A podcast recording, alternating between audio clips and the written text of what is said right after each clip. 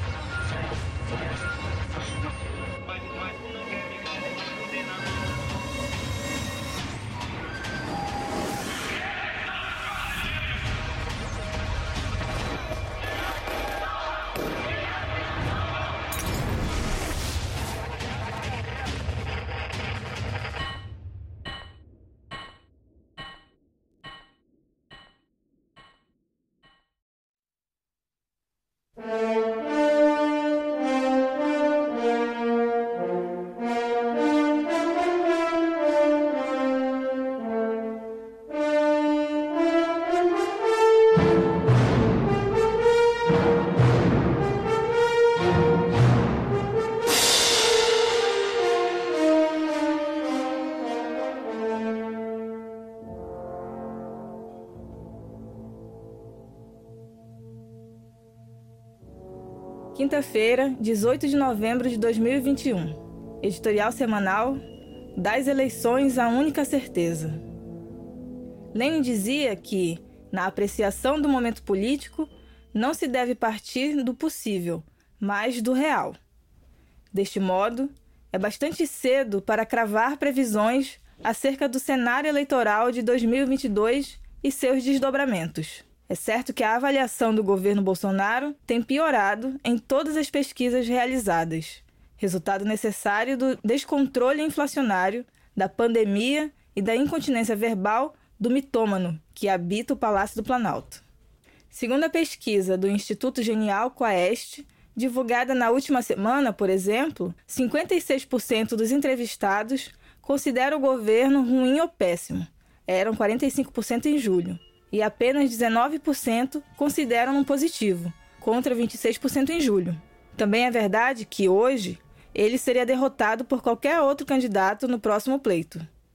Todavia, é interessante notar que suas intenções de voto, cerca de 30%, são superiores à avaliação positiva do governo e mais do que suficientes para levá-lo ao segundo turno. Há, portanto, um número relevante de pessoas que avaliam mal o governo mas votariam em Bolsonaro, provavelmente por acreditarem no discurso de que o sistema não deixa o homem trabalhar. E essa ficção, poucas pessoas representam o que há de pior na política brasileira como ele, associada ao peso da máquina estatal, que sempre beneficia os candidatos à reeleição, desautoriza quem quer que seja a dizer que o capitão do mato virou um cachorro morto. De resto, mesmo derrotado, persistirão ele com seu clã e a opinião pública por ele mobilizada como um fator de instabilidade duradouro. Luiz Inácio, por sua vez, joga parado. Lidera o cenário em todas as pesquisas e faz de tudo para se apresentar como o candidato por excelência da conciliação nacional. A persistir a falsa polarização entre ele e Bolsonaro, já que legalmente não se pode impedir sua candidatura, o mais provável é que a vitória seja do candidato petista que celebrará um glorioso retorno, que tende a ter um desfecho parecido com o de Alberto Fernandes, como espectro peronista na Argentina. Descrédito, frustração e crises, pela relação inversamente proporcional entre o leque de alianças tecido em nome da governabilidade e a capacidade de satisfazer as promessas feitas às massas trabalhadoras durante a campanha. Para evitar essa fratura anunciada, com desdobramentos imprevisíveis, uma parte do núcleo duro das classes dominantes tenta fabricar a candidatura de Sérgio Moro, solução que parece contar com a simpatia do alto oficialato das Forças Armadas reacionárias, que vê a possibilidade de fazer subir a rampa do Planalto um fantoche mais confiável do que Bolsonaro, e no mérito, tão pró-Yankee, privatista e antipovo quanto ele. Tudo dependerá da competência do juiz Eco em atrair eleitores de Bolsonaro. Quadro que parece hoje pouco provável, tanto pela fidelidade que estes têm demonstrado ao seu Messias às avessas, quanto pela incapacidade de Moro em pronunciar frases minimamente inteligíveis, convincentes e conexas, sem mencionar a sua total falta de carisma, elemento importante na luta política eleitoreira. Os demais candidatos parecem ter hoje chances escassas. Há, ainda, um fator sempre latente com o qual não contam jamais os analistas burgueses.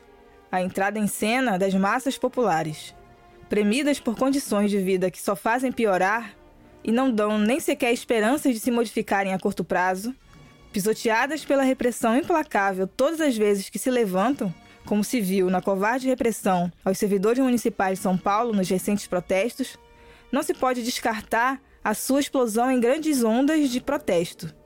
Fato que não só é temido, como será por todos os meios boicotado pela falsa esquerda mestrada e oportunista, que quer carrear toda a miséria e a indignação acumuladas para a solução eleitoral.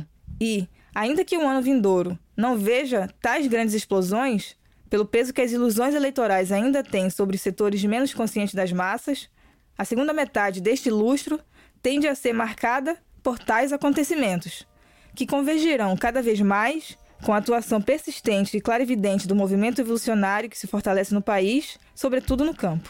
Com isso, chegamos à nossa conclusão. Uma vez que todas as candidaturas com peso real apenas expressam alianças no campo das classes dominantes e aplicarão, com ligeiras diferenças de tintura, o mais do mesmo, do receituário do Banco Mundial, sob a tutela de meia dúzia de generais insolentes, a situação das massas permanecerá a mesma para pior. Com isso, as condições das múltiplas crises econômicas e sociais, para usar a expressão do Programa das Nações Unidas para o Desenvolvimento, PNUD-ONU, persistirão. No seu esteio, o Brasil marcha para cataclismos e mudanças de vulto que nem os demagogos de plantão, nem os tanques do exército, velharias arruinadas ambos, poderão deter.